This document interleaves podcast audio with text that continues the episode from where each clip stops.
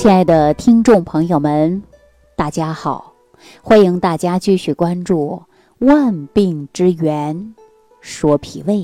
自从我们《万病之源说脾胃》这档节目开播以来呀，我几乎每一期都在节目当中给大家讲如何养护好脾胃。那为什么给大家讲如何养护好脾胃呢？在这，我告诉大家伙啊，咱这个脾胃病啊。它不是小病，而且我们经常讲脾胃在中央，它是灌溉在四方啊。也就是说，脾胃不好，直接会影响到我们其他的脏腑的。所以呢，我提醒大家，养护好脾胃呀，从小孩就应该要开始了。等到我们老年之后，更要呵护它了，因为养护好脾胃呀，是终身的事业。只有我们终身都在养护好脾胃，你的身体呀才会越来越好。因为人的脾胃肠道本来呢，它就是啊喜温恶凉的，也就是说你吃温的什么事儿都没有，你喝冰镇的或者说吃一些冷饮的，那就会伤害人的脾胃。那尤其是小孩儿啊，或者我们中老年人啊，他们脾胃肠道是很娇气的。稍微凉一点儿啊，这个胃肠疾病啊，它就找上门来了。你看那小孩一着凉，是不是容易肚子疼啊？你看很多老年人、中年人肚子一着凉，是不是也急急忙忙跑厕所呀？所以说，我们一定要好好养护我们的胃肠道，一定要把它保护好。如果说你保护的不好，那你可能就会出现什么症状啊？比如说，你动不动就会有嗳气。而且呢，还有腹痛，啊，着急忙慌跑厕所拉肚子，要不然就便秘。所以有一些啊中老年朋友啊，经常还会出现什么打嗝，啊，吃不吃饭都打嗝。有的人吃完饭就打嗝，有的人呢一天都老是打嗝。然后呢，早上起来呀，口干口苦反酸。有很多人呢，你看你离他一米之外，你都能感受到他有口气。所以呢。还会出现胸闷的现象，你看有的人是不是喜欢长出气呀？什么叫长出气呀？我来给大家示范一下啊！你看有的人坐那儿看着手机，还是看着电视啊，还是你跟他聊天呢，他就会，唉，我们常说这是不是叫叹气呀？总是感觉长出一口气呀舒服。我告诉大家呀，这个呢跟肝气不舒、脾胃不和。也是有关系的，所以呢，我们常说十人九胃，也就是比较常见的一个胃病了，也是比较常见的是肠胃炎。那我的助理小谢呀，是一个很年轻的小伙子，身体底子确实很不错的。上一次跟几个朋友啊去吃火锅，可是呢辣椒放多了，因为他在想啊，说哎呀。我跟着李老师做助理，这些辛辣的我都不吃。但是吃火锅，它不是一个人一锅，一帮同学放在一起的。当然，我们现在很多年轻人呐，你跟他说他也不信。那没办法，少数啊也得服从多数，就这样啊去跟人家一起吃。可能呢，不知道是什么原因啊，还是吃坏了东西，回来以后啊就引发的是胃肠炎，上吐下泻。啊，说几个晚上啊都没怎么睡好觉，后来实在是忍不住了，啊，到医院去，整整呢输了几天液，才是好转的。但从那以后呢，到现在呀，都感觉胃口特别差。其实啊，小谢作为我的助理啊，他也知道这是吃过冷、过热啊、过粗糙的食物，损害了胃黏膜，导致他出现了胃肠炎。而且胃黏膜被破坏以后呢，食欲自然而然就下降了呀。所以说没有胃口，以后呢一定要注意的就是饮食，不能暴饮暴食，尽量少吃多餐，还要注意的是保暖。这个胃肠疾病啊，一定不能忽视啊！大家一定要记住，因为现在很多网友呢觉得自己的呀这个胃肠炎没有心脑血管疾病那么可怕，能让大家瞬间死亡。但是我想问问大家，癌症可怕吗？大家说那当然可怕了，但是呢，胃肠炎其实啊就是胃癌的预警信号。如果说健康的道路上你忽略了它，可能啊就会掉进这个陷阱。我身边呢，确确实实呢也有这样的案例。我父亲的一个老同事，去年年底啊，就是因为肠癌他过世的。原来老人家呀，可以呢健健康康的活着，但是呢就是耽误了治疗，结果让老人呢这个就很快就走了。可能听到这儿，大家就好奇了吧？说这什么年代了，怎么可能还会耽误着治疗呢？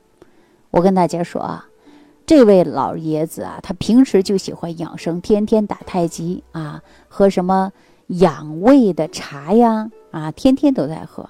老人家总是感觉到这种养生方法就能长寿啊，身体不舒服不去医院不吃药，时间长了病就加重了。到了晚期的时候，老人意识到想去治，但是来不及了，扩散了。最后人就走了。其实啊，养生没错，但是呢，我们要学会正确的一些养生方法，一定要学会因人而异。不正确的养生方法呀，不但不能起到一个治疗的效果，反而呢，对身体呀，可能还会出现的是伤害。你看这位老人家得了是胃肠炎，没有得到最佳及时的治疗，而且呢，结果啊，人。啊，拖着拖着这个病啊，久了人也就没了。那对于胃肠炎呢，治疗啊，好多朋友呢都存在了很多的是一种误区啊。这种误区呢，就会加重病情的罪魁祸首。那哪些都是误区呢？我给大家分为两类啊。第一种呢，就是你光想养你不治，你有病了你必须得治，啊，必须得治。第二种呢，就是以药为伍，只治不养型的。什么意思啊？就是很多人呢说，哎呀，我这个病赶紧去治嘛，什么进口药啊、速效药啊，什么样的药我都能治，只治治。但是治好了一段时间，很多人说好了，伤疤忘了疼，光治不养，那您说这能行吗？所以我们现在社会上啊，流行很多养生的各种手段的手法，真的是层次不穷，推拿、按摩、刮痧、什么熏蒸啊等等，它都有。那你看我们早上啊。你起来早，你到公园去转转，你看有练剑的，啊，跳广场舞的，啊，做操的，打太极的，这些我们是不是常见啊？但是大家知道他们在养什么吗？其实啊，这些养生的手法就在于通，啊，那通者不痛，痛则不通，所以呢，我们疼痛啊，都是因为你不通造成的。还有一个中医的说法，说不荣也则痛，啊，就是气血不足嘛。那么我们这个胃肠炎的朋友啊，应深有体会。当你犯有这个胃肠炎的时候啊，你疼不疼啊？那就说明啊，您还是有不通。我前一段时间呢，我有一个身患呃胃肠炎的朋友啊，去养生馆做按摩，结果呢说经络没按通。还把他颈椎给按坏了，没办法了，说歪着脖子来找我了，问我怎么办。哈哈，当时我问他怎么搞的，怎么歪着脖子呢？啊，他就说呀，哎，这可能是按的手法不对啊，这颈椎越来越疼，没办法了。其实这样的后果呀，也是很可怕的，旧伤没去，新伤又添了啊。所以说呢，光养不治肯定是不行的，不能盲目的追寻去养生。啊，不做实质性的治疗，这是错误的，后果呀，就是你花了冤枉钱，走了冤枉路，你的身体也没好，对不对？那第二种呢，就是以药为伍，只治不养的人，一般呢，患有了胃肠炎之后啊，第一件事赶紧去吃药，不管是中药西药，赶紧吃上几片，好了，哎，感觉高兴的不得了。然后呢，我们说好了，伤疤忘了吃，疼，对吧？不知道痒，没多长时间，这个病又发作了，这是什么呀？然后我们继续用药，常说是药三分毒啊，你吃多对身体的话呢，它也没有什么好处的，对吧？你有病了必须吃，你没病的时候你就没必要去吃药，是不是这个道理啊？所以很多朋友说李老师啊，我也知道不好，可是啊，我挺不住啊，只是不舒服，立马吃药，吃完药就舒服了，过了药劲儿又疼了，结果再吃两片，吃着吃着呀，那家里就成盒子了，啊，成盒的药盒，成盒的药箱。吃了就没完了，最后呢，这个胃肠病没好，还吃出来了肾病，或者是肝不好了。因为凡是有一些药物，它伤肝伤肾的呀，对吧？还有一些朋友自认为啊胃肠炎那就是胃肠里边有炎症呗，带炎字儿的是吧？那就是炎症。然后自己做主张吃一些消炎药、抗生素。现在医院的医生啊，不敢随便给患者用消炎药，但是呢，医生大夫不敢乱开，可是不代表很多朋友呢，他不敢乱吃啊，对吧？他有的时候到药店自己都去买了。我给大家讲这样的一件事儿啊，发生在我身边的。我有一个朋友的小孩儿，如果他呃活着的话，应该有二十多岁了。可是呢，孩子在五岁的时候，就是因为急性胃肠炎呐，夭折了。这个孩子呢，生病的时候啊，是在奶奶家。奶奶呢，正好在东北农村。由于啊，这个北方的天气比较凉，孩子可能就着凉了。结果呢，就得了胃肠炎。大人看到孩子呢总是拉稀，就给他吃了一些止泻的一些抗生素啊，就给他吃了这些，以为是有炎症了，就给孩子消炎呗。结果用了大量的抗生素。抗生素大家都知道，它是化学药品呐。那进入人体之后呢，它会有迅速的氧化胃黏膜，帮助沙门氏菌的繁殖啊，攻击胃和肠的黏膜。最后呢，这个孩子啊，就是因为注射了大量的抗生素之后啊，导致很多的慢性病出现了，后来就没办法了。想想这件事儿啊，还挺让人惋惜的啊。乱用药啊，它并不是好事儿。所以说呢，我希望大家呀，一定要到正规的医院去治疗。啊，不能自己瞎吃药、乱吃药，这是不行的。那在治疗胃肠炎上啊，一定要通过正确的方式方法来解决啊。任何一种病啊，都应该这样子的。那可能很多朋友说，哎呀，那这个胃肠炎到底应该怎么办呢？我之前给大家说，任何疾病啊，都要顺瓜摸藤，顺藤摸瓜，你得找到病根儿啊。其实胃肠炎的病根在哪啊？我告诉大家，就是在我们胃肠。黏膜上，由于我们贪凉啊、饮食不节呀，很多种原因，那可以说呢，就迅速的氧化我们这个胃黏膜，帮助了沙门氏菌的繁殖。